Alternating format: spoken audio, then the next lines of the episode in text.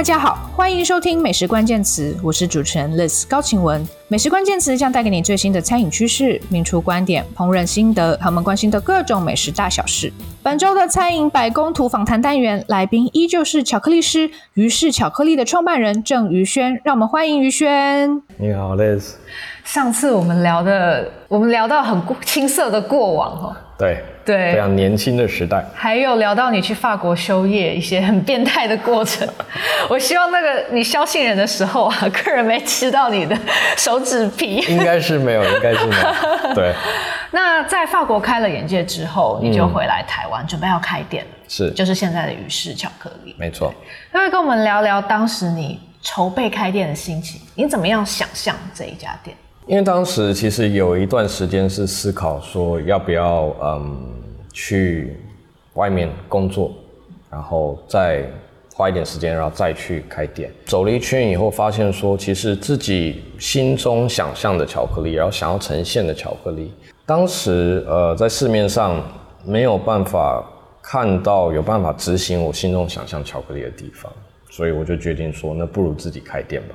虽然我既没有当老板的经验，也没有当主厨的经验，可是还是觉得，嗯，闯闯看，所以就开始，啊、呃，处理各种开店的事情啊，不管是找品牌的设计，然后找地点，乃至于找设备，建立团队，就这样短短的一年间，所有事情就瞬间到位，然后在二零一五年的二月，我们就在台北的。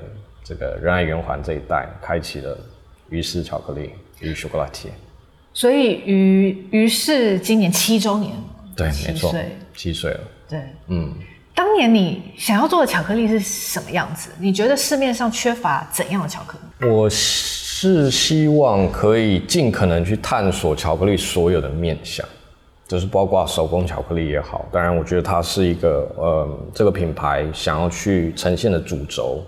就是很 focus 在手工巧克力上，那再来就是说甜点，也去用各种不同的甜点元素跟结构去呈现巧克力。后来我们也做到了，就是我们店中几乎清一色看过去，可能十款甜点里八九款都是巧克力的。嗯、那呃，其他的关于巧克力点心也好，或者像巧克力饮品，就是各式各样的巧克力。我觉得巧克力是一个呃魅力非常多元而丰富的一个食材。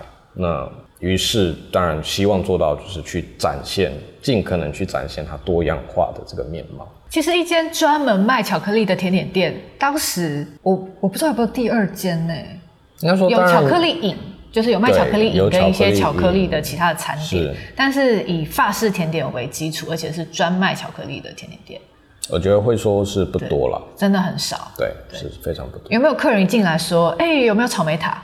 嗯，应该说会有一些人进来，然后问说这里有没有巧克力以外的东西，然后呃，对啊，就是会会啼笑皆非嘛，因为你就是一个以巧克力为主轴的地方。对，那嗯，可是其实久了，大家你会发现越来越多人来到这里，他真的就是为了巧克力。那反而那些呃，好比说我们有几款甜点跟巧克力没有关系，可是我自己也非常喜欢，然后觉得非常好吃的。我们在店里面就要很用力的去推广它，就是说，哎、欸，要不要试试看这一款？这款也很好吃哦，虽然它不是巧克力的。对，所以就是随着时间，你会发现，你其实当初在努力或耕耘的方向，也都会渐渐产生一些结果。但一开始有没有很多人质疑？可能不只是客人，还有身边的亲友啊，嗯、就是说啊，你只做巧克力哦，嗯，这样是不是太限制？是不是？确确实会有这样的声音。对，这样风险是不是很高？确实会有这样的声音。嗯、可是，那就是你一直以来在做的事情，努力的方向，你知道它有它存在的价值，那就是只能继续努力啊，然后让时间去去说明一切。那你当时怎么回应？你会说啊，走开了 这样？我不会啊，我其实就是通常也不太会回什么，就是告诉他们说我知道我在做什么。所以就已读不回，这样就继续做你做的事情。对，因为我觉得其实，嗯，行动是最强大的一种回复。就是当你做到，然后让别人知道说这个事情是办得到的时候，其实大家会更理解你，然后更相信你。呃，于是是在仁爱圆环后面对的巷子里面，南边的巷子。对，嗯。那个空间其实也是蛮能衬托巧克力，然后走进去就给你一种很沉稳的感觉。对，我们就是希望，不管在一代店还是二代店，我们都是希望以一个比较嗯沉稳，然后比较低调，然后很舒服的一种气质去呃迎接我们的客人们这样子。嗯，对，因为嗯我自己身为呃一个男性，我会知道说，哎，我其实也很喜欢吃甜点。那当时会觉得市面上的甜点空间好像几乎都是以女性。作为一个服务的取向，然后去打造的，倒不是说我刻意要打造成很阳刚男性的感觉，而是说，我们于是其实品牌调性，我觉得有拉回来比较中间一点，就是其实男女进到这个空间都会感到非常的舒服。而且它是一个墨绿色为主的，对，那我们品牌色就是对这个品牌色墨绿色。为什么会选这个颜色？这当时其实是跟品牌设计师呃。进行很长的沟通，就是我们有跟他们讲述我们的故事嘛，然后他们最后就是选定绿色作为呃鱼式的品牌色，因为鱼这个字，很多人会问说到底什么意思？它其实是啊、呃、在山里面经过两年休耕熟成后的一个田地哦，真的哦，对，所以嗯、呃，品牌设计师就觉得说山中。的田地，田地在成熟时其实会有两种颜色，一种是很绿意盎然的绿色，另外一种其实就是呃收获时的这种金黄色，嗯、所以绿色跟金色就成为我们品牌一个很重要的呃概念跟颜色。欸、真的，我马上 Google，于是开垦过两三年的田地。嗯，没错，就还很 specific 有那个时间点，真的，对，真的很奇妙。嗯、哦。那所以你在嗯设计这家店的时候，一开始除了空间要让人沉稳，嗯，然后你陈列出什么也很重要。对，对当然。当时你想象的商品是哪些？嗯，其实当然就是手工巧克力嘛，是然后法式甜点。其实产品线我觉得是在这随着时间的推展之下，我们越来越。做越多，然后越来越完整。包括后来有加入在饮品里面加入台湾茶的系列，我们用呃功夫茶这样的泡法去 serve 给呃客人。因为后来意识到说，越来越多的呃外国客人其实会来店里面。那作为一个橱窗，我很希望说我们有办法把自己台湾这样子很优质的茶文化也让他们有机会接触。所以当嗯大家比较习惯以这种欧式的花草茶搭配甜点或巧克力的时候，我们反而是选择说用台湾的这样的精致的茶的方式去呃面对。那当然我自己也很喜欢嗯品饮烈酒，所以我们店也成为可能这世界上非常少数有这么多酒厂 collection 的嗯提供单杯烈酒搭配巧克力及甜点的品牌。对，真的酒鬼的话。如果爱吃甜点的话，对，就一定要来试试看。真的，一定要来试试看。嗯那，嗯，你一开始在创作这一家店的呃，你的作作品的时候，是，嗯，你应该有很多想法想要表达，但你你怎么样去把它筛选出来？呃，比如说你的夹心巧克力，嗯，要做哪些口味？嗯、然后你的甜点啊、呃，甜点也有很多种。样貌是你要选哪些？是塔呢，还是千层派呢？嗯哼，嗯，还是蒙布朗等等的？对，嗯，怎么选择嘛？我觉得夹心巧克力跟甜点应该嗯分成两个区块。对，因为夹心巧克力它本身是一个呃结构很单纯的东西，你怎么做其实就是内馅加上外层的巧克力壳，嗯、所以夹心巧克力 focus 的反而都是呃味道。风味上面的一些呃新的组合跟变化。那甜点的话，当时呃我会觉得，因为自己甜点跟巧克力入行的资历不太一样，所以甜点我反而当时希望去探索法式最经典，然后最根本的这些甜点的元素，好比说塔类，好比说千层派类，好比说泡芙，这些都是嗯，嗯甜点里面很。基础的元素，好比说慕斯类，好比说蛋糕这样的东西，我希望去把这些 basics 做到炉火纯青，然后进到下一个阶段以后，才是另外一种嗯不同的一个呃甜点样貌。那开店到现在七年，我会觉得，嗯，于是，在法式甜点这个基础范畴上面，我觉得好像到一个阶段。OK。对啊，就是觉得我们把一些自己希望去探索的东西，探索的还蛮有心得的。譬如哪些？嗯，好比说，呃，像巧克力塔好了，嗯、呃，塔类，我们有巧克力塔、柠檬塔，各种不同的塔。那，呃，如何把一个简单的塔皮做得好，然后捏得好，让它是薄脆的，可是享用起来又是非常呃享受的。我们其实花了非常多年，一直不断在探索。对，那像我们光是巧克力塔就已经高达。嗯，常备的有五款，然后制作过的可能已经超过十多款哦，真的。对，那其实你说有必要做到这样子吗？因为我们希望分享的是巧克力它多元的这个面貌。嗯，嗯，对啊，每一款巧克力塔，纵使它只是一个很简单的塔壳加 ganache，其实吃起来感受都是完全不一样的。既然讲到巧克力塔，今天我们现场也有两款巧克力塔，是的，要来开箱一下。宇璇，帮我们介绍一下这两款巧克力塔。好啊，那嗯，我们店里面有五款不同的经典的巧克力塔，这一款它是原味的，它名字叫许，何许的许。那当初呃取这名字，其实就是希望去呈现它风味上面的意象。它其实是非常平衡，然后非常干净、非常优雅的一款巧克力。啊、里面使用了四款不同的巧克力，去呈现出一个嗯。有一点带果酸，可是又可以呈现巧克力的坚果烟熏调的一个风味。对，那这一款的话是比较大人系一点的味道，是呃比较浓的黑巧克力加上干邑白兰地去做的捞月。嗯，你刚刚提到原味里面加了四款巧克力，嗯，就你像是你的那个蹦蹦，对，原味的呃鱼，嗯，也是用了四种巧克力。对。对，但其实但是不一样，不一样，完全不一样的配方，不一样的，对。哦，好，来来回味一下，这个配方你有改过吗？理论上我吃过多次，对，但我们都有在做调整，而且我很喜欢它的地方在于说，它里面有添加一点点的呃柳橙花蜜。哦，那其实花蜜每一个季节、每个批次都会有一些不一样，所以它进入巧克力，巧克力本身也会变化。OK。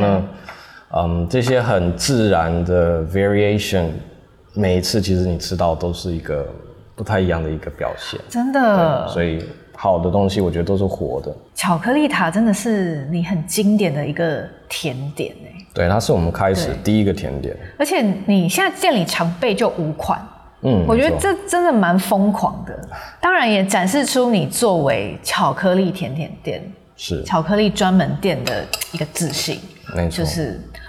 因为巧克力塔，我们巧克力塔是非常单纯的，它就是只有塔壳跟 ganache 就这样子。嗯嗯、我们 ganache 甚至表面上没有再用其他淋面或者巧克力饰片去掩盖它，所以当你在制作的时候，你必须非常非常的专注去把 ganache 做到是非就是非常光亮而且漂亮无瑕的。真的，就是它就是 ganache 本人，它没有在没有其他人对它的光泽不是来自鳞面，而是。就是 ganache 本身。做的非常好的真的。才会有的光泽。那我们家塔皮的一个特点也在于说，我们捏的非常的薄，真的，一入口就是清脆。嗯，但是你也不用很费力去搅它，对，马上就散开了，然后跟 ganache 完美融合。是，嗯，而且这个巧克力的酸味好漂亮。对，我其实嗯。做巧克力的时候，我很喜欢去呈现巧克力中那种果酸果韵，嗯、因为其实嗯那个是呃优质巧克力一定会有的一种特色，毕竟它就是水果做的。是它本身是水果，对啊，对，可可豆其实是水果，是没错，而且新鲜的可可豆那个果肉超好吃，对。对，像山竹荔枝一样，那它的果实其实是有这种漂亮的酸味。嗯，那你用了哪四种巧克力？这里面，呃，我想一下哦，这里面有多米尼加的巧克力，然后也有委内瑞拉的巧克力，以及非洲加纳，然后最后一款是来自于呃一个混合产地的牛奶巧克力。哦，对，其实它们每一款都有它各自不同的风味角色，对，然后去想办法编织出一个嗯很棒的综合。所以你为什么选这四种巧克力？呃，多米尼加它主要提供了呃巧克力烟熏的这个主干，那委内瑞拉它带一点新香料的，加加上坚果的一些调性。嗯，最后那个另外一款黑巧克力是什么？加纳，加纳的话，它就比较呃有那种呃木质的味道，对。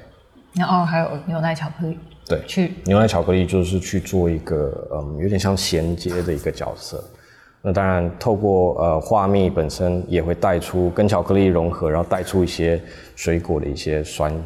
那做这个塔。你觉得最困难的地方是什么？是 ganache 吗？还是塔皮？还是整体的融合？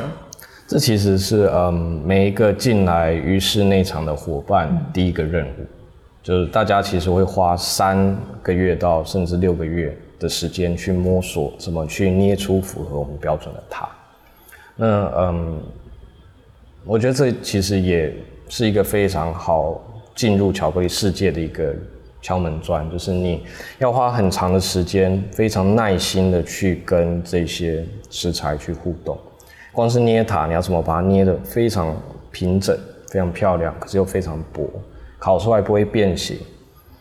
那，其实对于每个进来的人，他真的要花很长的时间，然后失败，每一天失败，每天失败，然后从那中去培养出自己的观察力，然后把自己的观察力转化成一种实际的动作。然后成为一个成品。那再来最第二个重点就是所谓搅拌 ganache 这件事情，就是怎么样？呃，我们会说 ganache 其实像一面镜子，它可以反映你当天的心情跟心境。你其实只要稍微浮躁，在搅拌过程里，你稍微就是比较急一点，不小心把空气拌进去了，那你表面就不会是这样子。不会亮吗？不会是亮的，因为你可能会有气泡，然后你可能会有其他杂质或者乳化不够均匀，它就不会是这样光亮无瑕的。对，所以真的是一个练，我觉得是一个练心的东西了。所以，嗯。那像这个塔皮，你有规定是几厘米厚？我们会有一个标准，真的。那这个标准是什么？标准就是啊、呃，大概其实大概就是要一公里左右。一公里，嗯，一公里。OK，是。然后你用的嗯，比如说奶油或是面粉，有什么特别的要求吗？是。嗯，其实用的食材对于我们来讲，讲究食材好像已经是一种、嗯、怎么说呢？基本中的基本。嗯、对，我们绝对都是使用我们心目中可以取得认为最好的东西。嗯，对。反而到最后好像。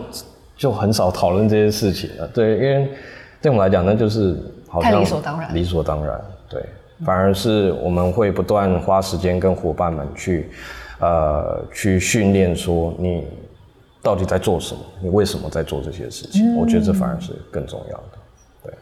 另外一款巧克力塔，这个是有加了干伊干伊白兰地的，是对，这一款叫做捞月，没错。为什么取这个名字？嗯，当时就是。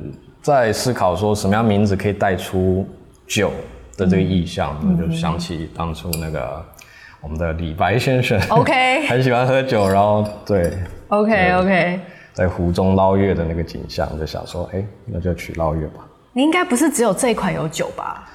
我要多想其实非常多有有有加酒的的甜点也好，或者几个爱喝酒的诗人来。对对对，那嗯，像这里面加的是干邑白兰地嘛。那我自己其实觉得跟巧克力最搭配的烈酒，大概就是干邑白兰地。哦，为什么？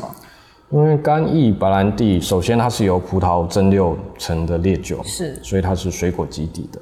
嗯，那再者，它有经过木桶的熟成。OK。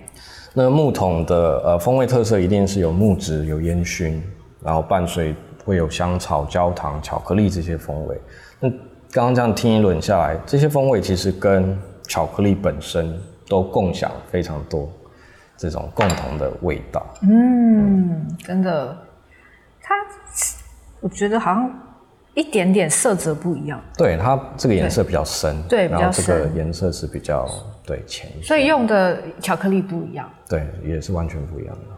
那这一款入口当然会感受到酒香，可是我不希望是陈列，呃，呈现一种很烈、很冲的一种酒香，它必须是优雅的，是漂亮的，在你咀嚼、呼吸的时候，都会感觉到酒的香气不断在嘴中这样翻腾。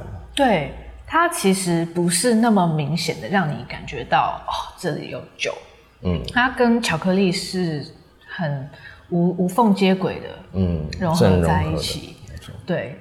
其实如果你不说，它甚至有一点像是发酵比较强烈的巧克力，确实确实的感觉，对，因为发酵应该说酒跟发酵其实是息息相关，是是，当然塔皮还是一样的很 脆，是。那这里面用的是什么巧克力？这里面呃有共用到一款是来自于加纳的巧克力，嗯、那呃这里面还有加了一款来自于加勒比海的格瑞纳达那个国家的嗯巧克力。格瑞纳达它就是比较嗯一样是新香料，可是比较带有一些大地的风味，好比说一些草香啊，一些橄榄的一些味道，对，然后跟那个干邑白兰地，我觉得搭在一起是很棒。所以巧克力塔对你来说应该很重要吧？因为你做过，你有你有算过你做过几款巧克力塔吗？应该十多款有。十多款，嗯、然后店里常备五款。对，没错。所以对你来说，巧克力塔是怎么样的一个存在？我觉得它是一个嗯非常单纯，可是又可以完全呈现出巧克力魅力的一个甜点。就你在法国其实会常常看到，嗯，尤其在天气比较冷的时候。会有人走进一家甜点店，他出来手上就拿着一个餐巾纸，上面就放着一颗巧克力塔，嗯、他很随性的就这样拿起来就开始一口一口吃下去。我觉得他就是这样子一个很轻松，可是假设做得好的话，你在一个想想看，在一个寒冷的天气走在街头上，这样一口一口啃下去，那就是最幸福的事情。嗯嗯，对。所以现在店里的五款还有哪些口味？嗯嗯，除了这两款以外，我们还有另外一款也是原味的巧克力，那是比较去强，真正去强调它这种水果酸性的巧克力。那呃，另外一款是有加了樱桃白兰地的，哦，对，那所以它当然会比较红色水果莓果一点的香气。那还有一个是胭脂花焦糖，哦，等我们自己去煮焦糖酱，然后去搭配巧克力本身。嗯嗯嗯，所以塔算是你。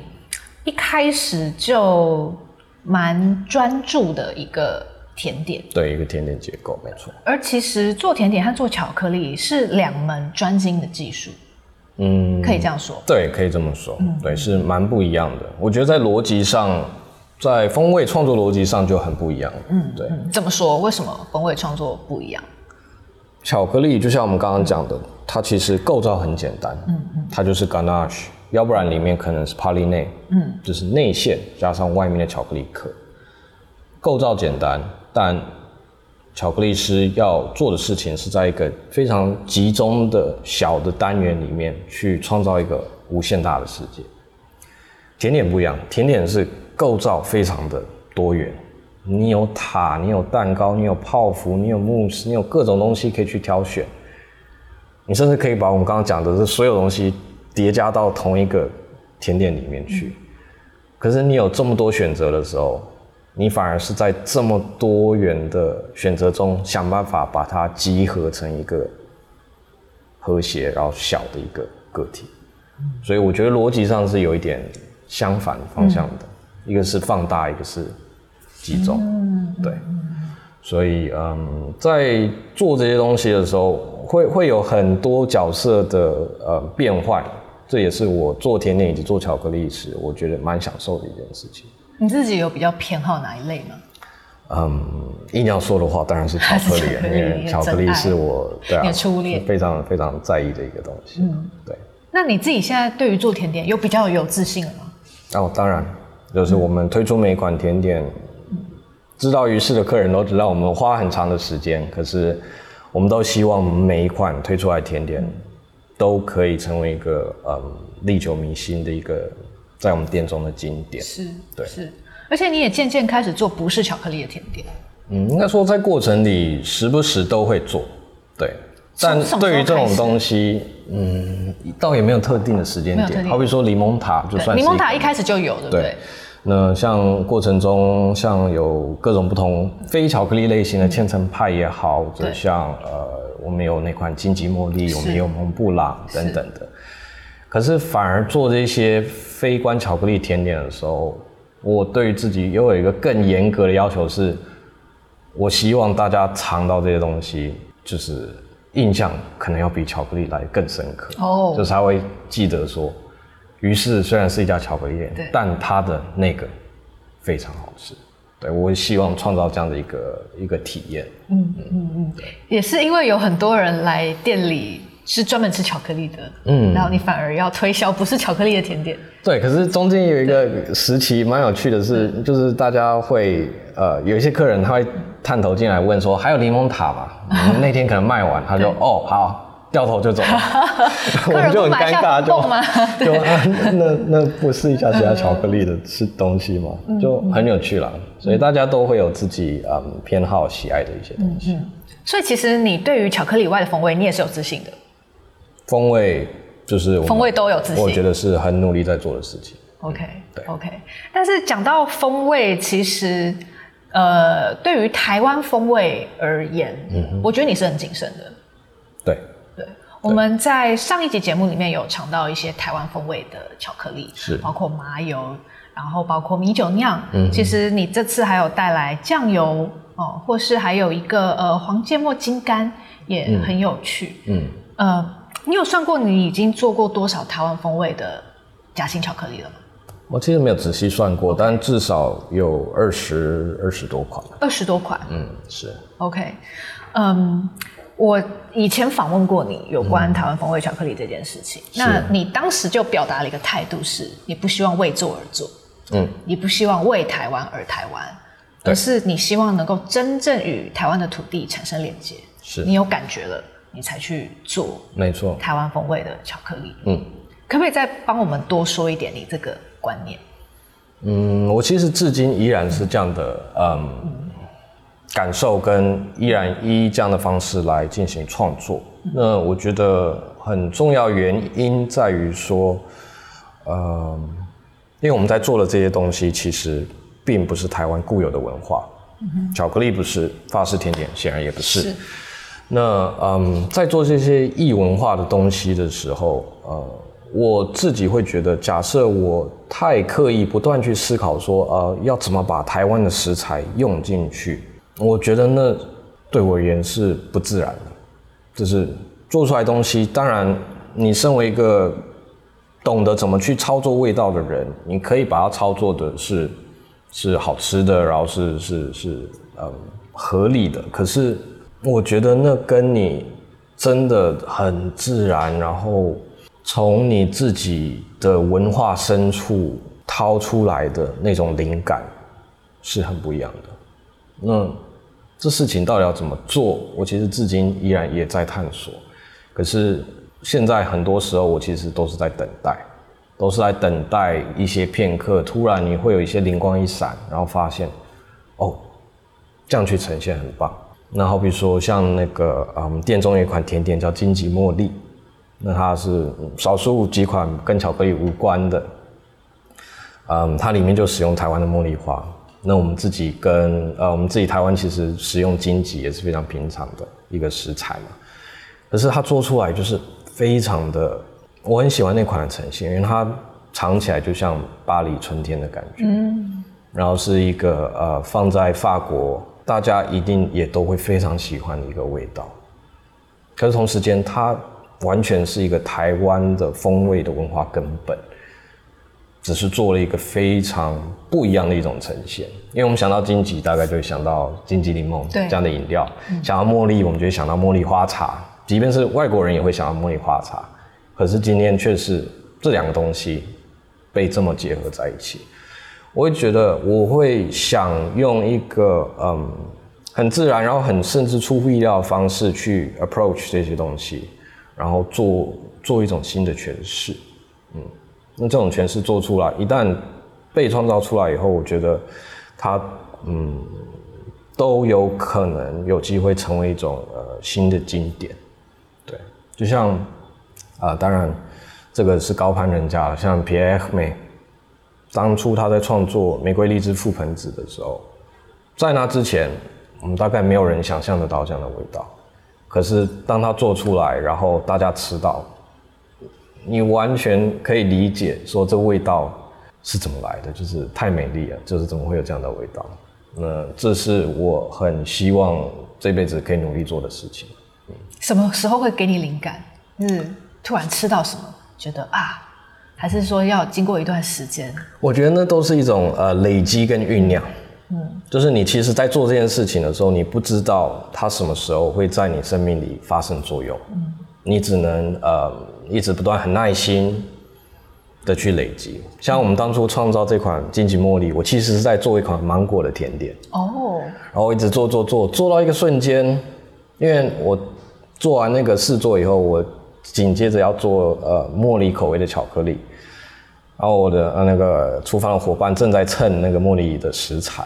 我在做芒果的时候，就闻到那茉莉花的味道飘过来，闻一闻，不知道为什么脑中想到的竟然不是眼前的芒果，而是就想到金桔。嗯。然后就这样子开始，然后就开始就芒果甜点就先丢到一边，然后就开始制作茉莉跟荆棘的这个组合。那很快的，大概一个礼拜它就形成。哦。那可是同时间也有一些东西是你可能苦思，然后不断的去嗯反复的试做，呃，却花很多时间依然达不到成效的。嗯，对，所以我觉得创作是一个很神奇的一个过程，然后有时候可以很快一一瞬间，有时候却要很长很久。呃，如果是讲到夹心巧克力的创作，嗯，呃，有关台湾风味，你有一个 collection。那那应该是在你二零一八年受邀去巴黎巧克力大展的时候，嗯、你有特别准备了一系列台湾风味的巧克力 bonbon 是。对，来让应该说从一七年，一七年是我们第一年嘛。那从那个时候呃，因为要去国外，然后去分享呃属于台湾的巧克力，当然那时候我就比较嗯开始去。在巧克力创作里纳入更多的台湾食材，嗯嗯、对，呃，举凡跟甜点原本很直观有连结的食材，乃至于一些可能原本想象不到在甜点里的食材，我们都不断的去呃去尝试。我们可以回顾一下那些口味哦，像是其实现在国际上很鲜明的一种台湾风味是马告啊，对，你有用是，然后呃金桔柠檬。对，刚刚提到的，对，金桔柠檬，把这个经典的饮料转化成一个巧克力，转化成巧克力，夹心巧克力，嗯、还有黑糖姜啊，对，这个也是台湾很经典、嗯、大家很熟悉的冬天的呃甜点哦，是。黑金刚花生。啊，是，对，很喜欢那款，真的我很喜欢那款，然后嗯，还有一些像是雪莉桂圆，嗯哼，哦，或者是红玉红茶，台湾的茶，对，也很重要，然后芒果你是配了粉红胡椒。对，嗯，那这些风味是怎么来的？像我记得上一次访问你的时候，其实也好久以前，已经是三年多前了。OK，那个时候你讲到说，它是从台湾的柴米油盐酱醋茶对衍生而来的。那那一年的系列，对，确实我们那一年就是想到说，嗯、我想到说，从柴米油盐酱醋茶拉出我们基本生活的这些元素，嗯、把它做成呃很日常的法式的巧克力。嗯嗯嗯，那现在还是因为柴米油盐酱醋茶用完了啊，对对对，怎么办？现在就变成是，呃，其实我们呃日常创作并不会有特别的主题吧，嗯哼，对，所以呃都会从各个层面去使用我们认为适合的食材，嗯嗯，那在这个阶段，我反而觉得我在做的台湾味，不管有没有台湾的食材。我都希望它可以成为一种台湾味。OK，那是新创造的台湾味，还是说它必须要？应该说它有一个台湾的风格。嗯、就当一个很熟悉巧克力的人，一个外国人，他尝到这一款巧克力或者巧克力塔的时候，即便他可能没有台湾的食材，嗯、他也会说：“哦，这个原来这个是台湾风格的巧克力。”这很难呢。台湾风格的甜点。确确实很难，对。可是他要先认识台湾才行。嗯，他未必需要认识台湾。就像我们在品尝一些异国料理的时候，我们未必到过那个国家，嗯、或者对于这个国家有更深层的认识。可是我们透过这个料理去认识，然后去想象这个国家。我常常喜欢举例日本，日本的法餐或者日本的法式甜点。嗯。呃，为什么他们会被认为是自成一格？他们如何产生？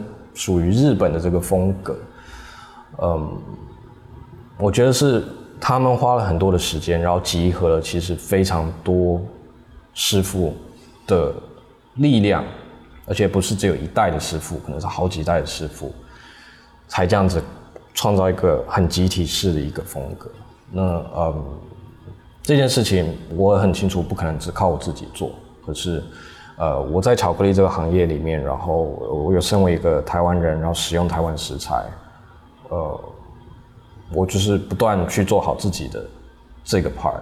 那我相信，透过我们这一代，我们刚刚讲到某一个时代、某一个世代，然后接下来 the many to come 的这些世代，我觉得终究有一天可以就是创造出属于一个台湾风格的一种巧克力吧。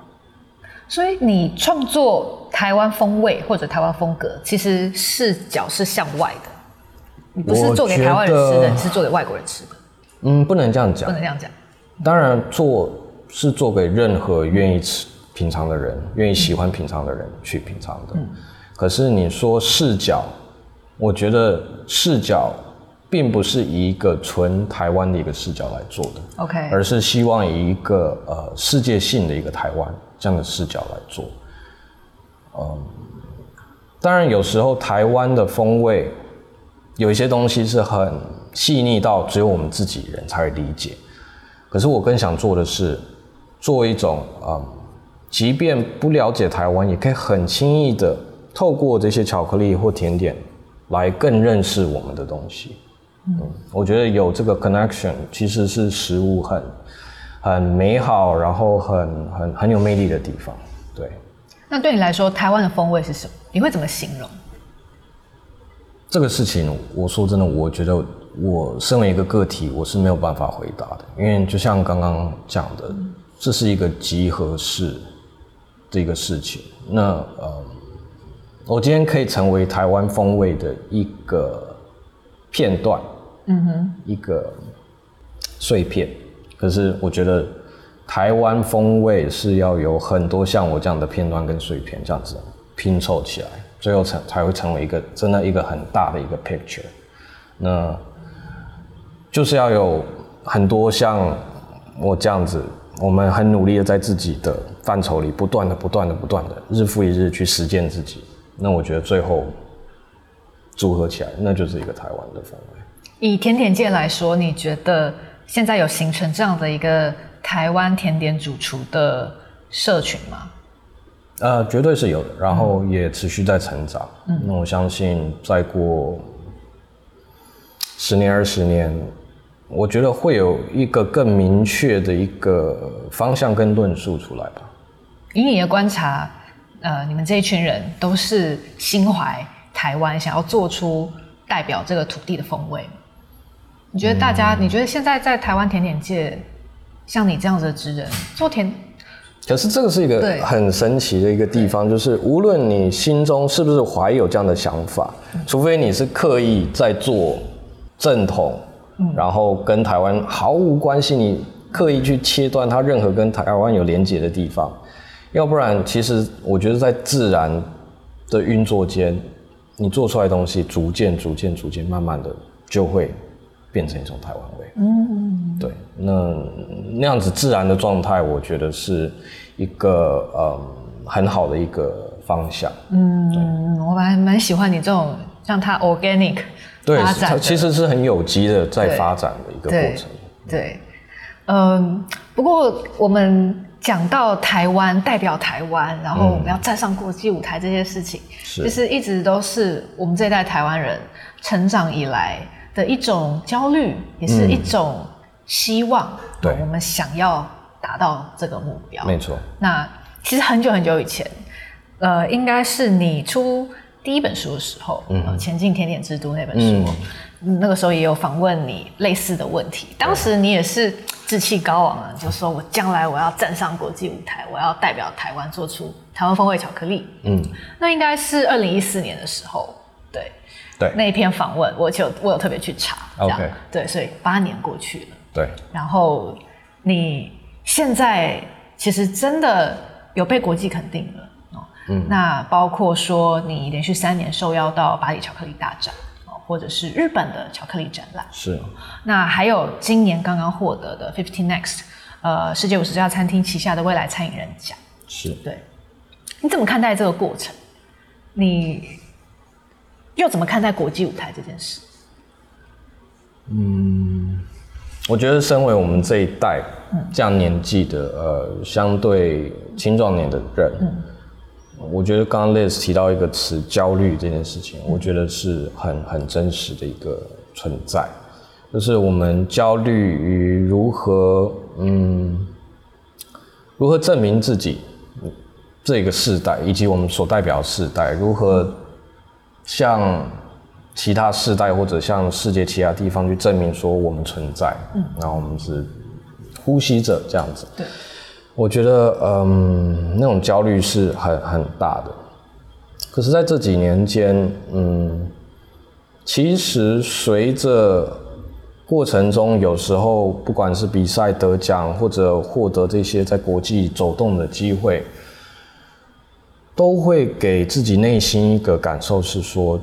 嗯，其实不要这么用力，就是去，呃，很自然的去展现，继续的去耕耘你对于这个事情的热情，那聪明的去耕耘你对于这个事情的热情，其实大家会感受到，而且我所谓大家不是只是在你所身处的这个场域，而是。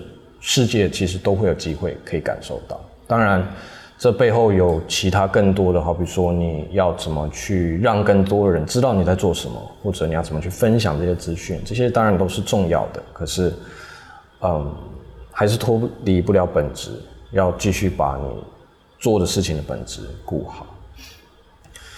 嗯，那至于怎么看待这些事情，其实每一次的得奖。每次得奖都会有一些很奇妙的一些机遇，就是，嗯，好比说像我们当初参加两次的那个 ICA 巧克力比赛，对，我漏了奖，其实于是应该算是台湾的巧克力业者里面相当早期，就去参加这个呃 ICA 这个，我们当初其实台湾第一个得 ICA，对，第一个第一个得 ICA，它应该叫做世界巧克力大赛，是没错，对的这个奖。那其实包括我本人后来上的巧克力品鉴课程，是。也是呃这个 ICA 的创办人来开设的，嗯、没错。对，那呃于是当年是在二零一六年就首次获奖，也是台湾的第一个获奖的业者。嗯、然后在呃隔年你又是应该是打拿到了四银一铜这样子的对成绩，是对。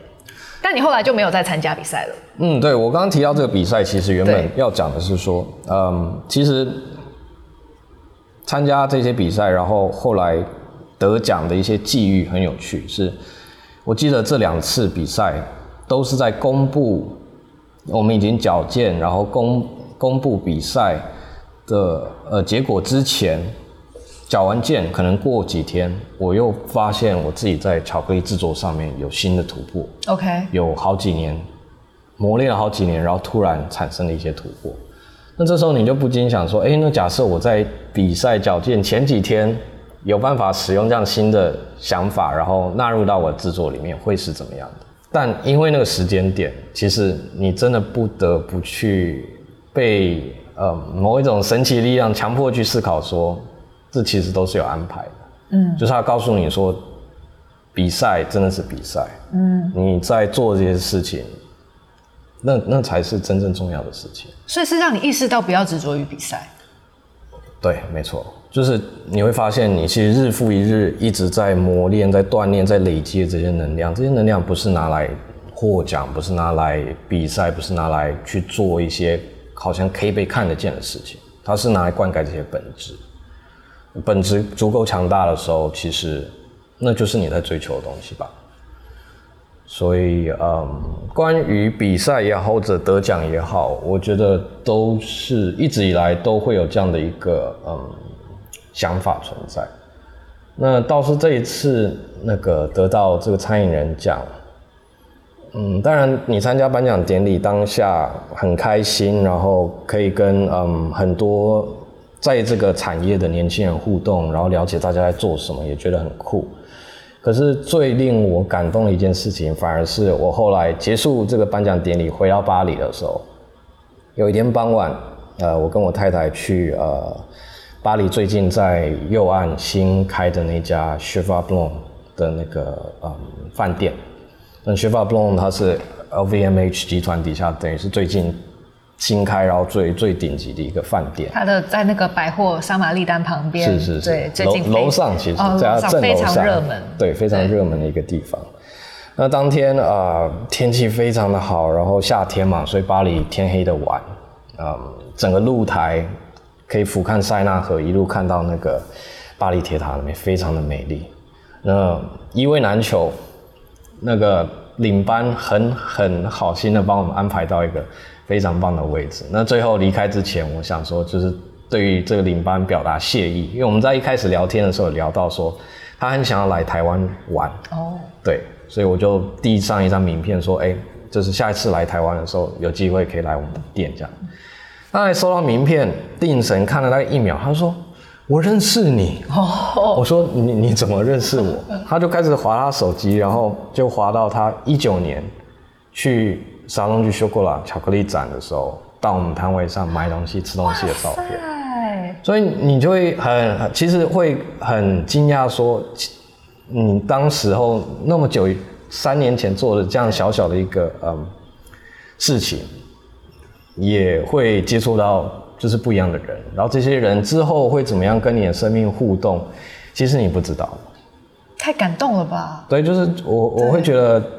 就是像这一些片刻，其实我会告诉你说，嗯，你在做的东西其实会接触到人，嗯。但我我明白你说的，要专注你正在做的事情，把事情做好。是。但是也有的人，他做了一辈子，没有人发现。嗯。对你来说，你回顾这个过程，一开始有被看到的契机是什么？就可能是有人邀请你参展啦，或者是。怎么样的人能够认识你，然后进进而把你带到，比如说国际的展览，或是说甚至是这 Fifty Next 的一个评选？嗯，我觉得，在我们这个时代，比起以前一个很辛苦的地方，当然，我觉得这是双面刃，就是呃，应该说是一体两面，不是双面刃，一体两面的事情，就是现在的资讯非常发达。嗯。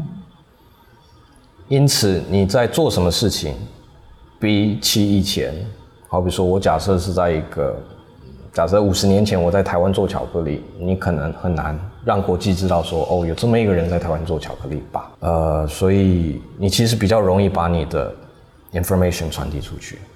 而同时间，正因为每一个人都可以做到，所以现在资讯是爆炸的。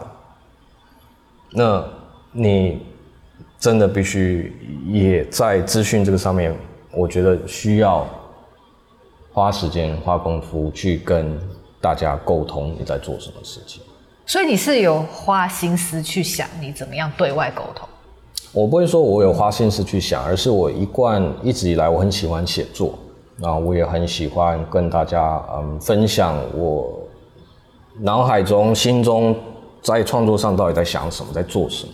那是我自己一个习惯，然后我其实从开店之前，像像当初 Liz 会认识我，也是因为我就是在部落格上面一直写。对，其实是你在无名小站上面有部落格。对，无名小站，这听起来是多么对对对，多么的很多年轻朋友可能我们真的是连听都没听过的名字。对，阿姨跟叔叔了。对对对。对，那对，所以我我其实是因为你的部落格认识你的，啊、然后进而跟你买巧克力。所以，嗯，也是因为我自己有这样一个习惯，所以。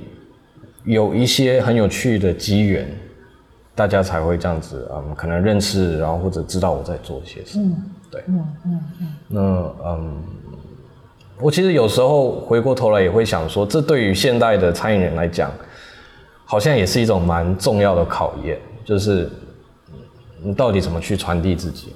嗯，我觉得这是一个。可同时间，厨师不就是？其实还蛮累的啦，真的很累，真的累。不是只有你不能把产品做好，只是继续好好的做菜而已。对对对。因为在以前，对啊，那就是厨师唯一的职责。对对。那现在如果有人称你为台湾之光，你你你怎么看待这个头衔？我不觉得是什么台湾之光，我只是很努力在做我的事情。那假设有人喜欢我的巧克力，那对我是莫大的荣幸。嗯、那当然，我们也很开心说，可以透过巧克力让世界更认识台湾一点。那在这个层面上，我觉得其实有非常非常多比我们更值得被称为台湾之光的人们。嗯、我觉得我们对于台湾之光也是有某一种情结，就是。那个连接到我们刚刚讲到的焦虑，嗯，那我刚好最近也有访问江振成主厨，谈到台湾之光这件事情，然后他又说，我们不要再讲台湾之光，应该要讲国际之光，就是说他觉得台湾之光反而限制了自己。哦，我大概可以理解这个、嗯、这个事情，这其实有一点回扣到我们刚刚讲的说，嗯，世界性的台湾这件事，嗯，就是。我们其实是希望世界更认识我们。嗯，那如何真的跟世界产生 connection，而不是呃觉得呃世界短暂的看到我们了？我觉得这好像是一个更重要的事。所以你说过你想要反攻巴黎，你想要把鱼市开回巴黎。是。对。这个想法什么时候产生？在我回来台湾之前就产生。对我，我我也最近一直在思考这想法是什么时候产生，嗯、然后回去看我各种写的东西，然后发现真的是在我还没回来台湾，还在巴黎，最后决定要回来之前就产生的想法。所以那时候想说，好，我先回台湾开店，总有一天我回来在这边。因为我回来台湾的目的就是刚刚提到，是我希望我的技术跟我的文化产生一个有意义的连接。嗯嗯，那。想要回去巴黎的原因，是因为我希望可以把这个连接，在那样子世界性的橱窗去分享给世界，嗯，去分享我眼中的所谓的台湾的巧克力或者台湾的甜点应该是什么样的样貌，对。那嗯，这件事情其实原本在二零二零的时候，我年初就开始在嗯。在计划，然后在运作一些事情。那，嗯，后来三月，其实整个世界疫情就开始爆发了。那因为疫情的关系，不管是法国也好，世界或者台湾这几年都大家都度过非常辛苦的时光了。那这次去巴黎，有机会去巴黎，然后重新走看，觉得说，嗯，像这个时机点好像。应该要重新启动，重新做这件事情。可是心境上其实有很大的转变，因为二零二零的时候我才才嗯，那时候大概三十一、三十二岁。哦，我记得我是在去巴黎考察的时候过我生日的，所以是三十一转三十二。那现在我已经三十四，很年轻啊，即将要三十五岁。可是我觉得，嗯。会有一种被时间压迫的一种紧迫感，一种焦虑感。会觉得说，假设这个计划再不执行下去，再过几年，好比说快要四十岁的时候，我真的还会有那个勇气跟冲劲，要去这样子一个等于是一个陌生的一个环境里面去做这么大一个 project 吗？我不确定。所以我想趁我现在心里面还有这种火焰的时候。赶快去闯闯看，然后去做这件事情。那巴黎的鱼市跟台北鱼市会有什么不同？在你的想象里，会有什么不同？我想象中应该不会有太大的不同。OK，因为我想要呈现的其实都是在我们每天实践在做的事情。那当然在那里，呃，我们也希望更去强调台湾吧，因为我们在台湾，台湾是一个呃。很自然的日常，可是，在那边那等于是一个完全异样的文化。其实取得食材就是一个很实际的问题。是的，对。嗯、那当然这些都是技术面去去解决的事情嘛。可是主要是怎么去跟市场沟通，因为法国它毕竟是一个嗯相对保守的一个市场。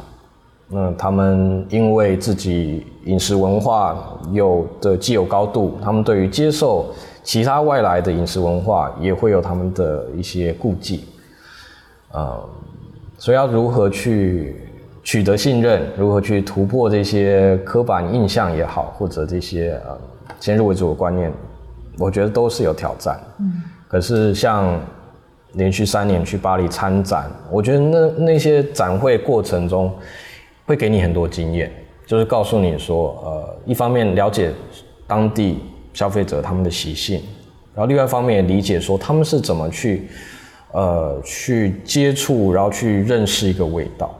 那嗯，我觉得很棒的是，因为我自己学习的过程在一个法式系统里。所以我做出来的东西，对于他们而言，他们可以理解，他们不会觉得奇怪，不会有第一个那个阻隔的墙。那一旦他跨进来以后，其实去透过这些呃方式，慢慢的去认识台湾的风味，我觉得这方面我我是有自信。你又怎么看待台湾的巧克力市场，或者是甜点市场？因为、嗯它毕竟还是一个比较小众的领域，嗯哼。那巧克力的话，尤其，对。那、嗯、巧克力这几年，我自己有一点点涉涉猎啊。那也知道说，其实大众还是去便利商店，嗯，买一个明治巧克力，是哦，或是七七乳加巧克力，嗯，他就当做是他取得巧克力的，他已经吃了巧克力了，嗯。那可能。对于冰土霸业者来说，还是辛苦的。嗯，那对你来说，你怎么看待台湾的巧克力消费？巧克力，如我们刚刚所说，我觉得是魅力非常多元的东西。嗯、那刚刚我们提到，一路一路从我们小时候吃的这种，呃，德芙也好，这种七七乳加巧克力，其实它也是巧克力魅力的一环。那当然，我们今天在做的这种，呃。手工巧克力、巧克力甜点是在台湾市场上面算是比较呃比较高，然后比较嗯顶尖的一些嗯消费产品。可是我一直对于一个朋友讲过的一句话印象很深刻，他说他觉得每一个城市都值得拥有一家好的巧克力店。有的时候，就连我自己，我自己也会去呃。去买一些我小时候常吃的巧克力糖果，好比说我小时候很喜欢吃 Kit Kat，我也是。那那个就是一个真的是一种很特殊的回忆。那当然，我现在身为一个巧克力师，我知道说呢巧克力风味并不特别出色，然后呃，它可能就是各方面也不是那么的符合我现在的制作的价值。可是从 Kit Kat。一路到我们可能在摸索学习过程中品尝到的一些巧克力的产品，然后到我们自己在做巧克力产品，嗯，我会觉得有这样子一个嗯多样性，那才是一个成熟市场的表现。嗯，那嗯，台湾这几年，当然巧克力市场你比起国外，台湾市场毕竟不大。可是我很乐见的是说，看到台湾市场渐渐的成熟，就是有越来越多人了解说，哎，Bean to Bar 是怎么一回事？哎，他起码愿意开始从超商去接触一些单品巧克力了。那呃，很多人来，于是他可能不是为了夹心巧克力，他是在吃甜点。那可是他也透过甜点去更认识说，哦，原来好的巧克力这么简单一个巧克力塔看起来是这么纯粹的。可是吃下去，那巧克力风味却是如此的多变。那他因为甜点，然后开始对巧克力产生兴趣。我觉得这所有的所有都是一个嗯非常需要时间，然后一个渐进式的过程。那嗯，于是就是在这个过程里，默默的就跟大家这样子前进了七年。我觉得这是在这个阶段我很开心的一件事情。我觉得很棒，那我也很高兴台北有鱼市，然后我相信你有很多粉丝老客人是跟着你一路成长，嗯、看着你长大的，真 的真的。真的然后我们当然也都很希望你可以成功的反攻巴黎。会努力。假设有一天有这个机会，呃，一定要去你在巴黎的店，绝对要来。对，非常期待。谢谢宇轩，谢谢大家收听今天的节目。如果喜欢我们美食关键词，欢迎订阅、追踪并分享给亲朋好友，也欢迎留言给我们，更欢迎给我们五颗星哦。也请多多支持我的 YouTube 频道历史美食家自学之路，以及我们的网站 Taste 美食家和我的个人平台美食家的自学之路，脸书、IG 都欢迎追踪。大家下次见。